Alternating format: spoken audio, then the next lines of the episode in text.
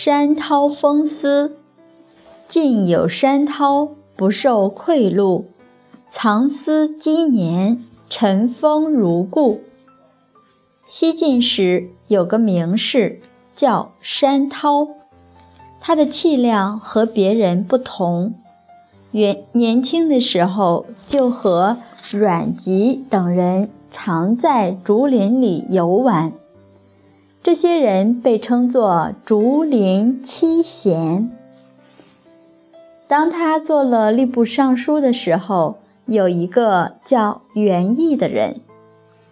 在葛县（今山东平原县西北）做县官，生性贪婪，常常贿赂朝廷里的大官，以求得到一种虚名。他也送给山涛一百金丝，山涛心里实在不愿意收，可是为了不同别人利益，他就收了。把这些丝放在一个格子的上面。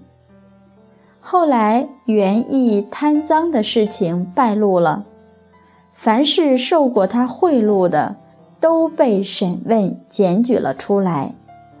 山涛就拿了丝付给吏目，丝上历年积下了许多尘埃，并且封好的印记还是照旧。一点也没有变动。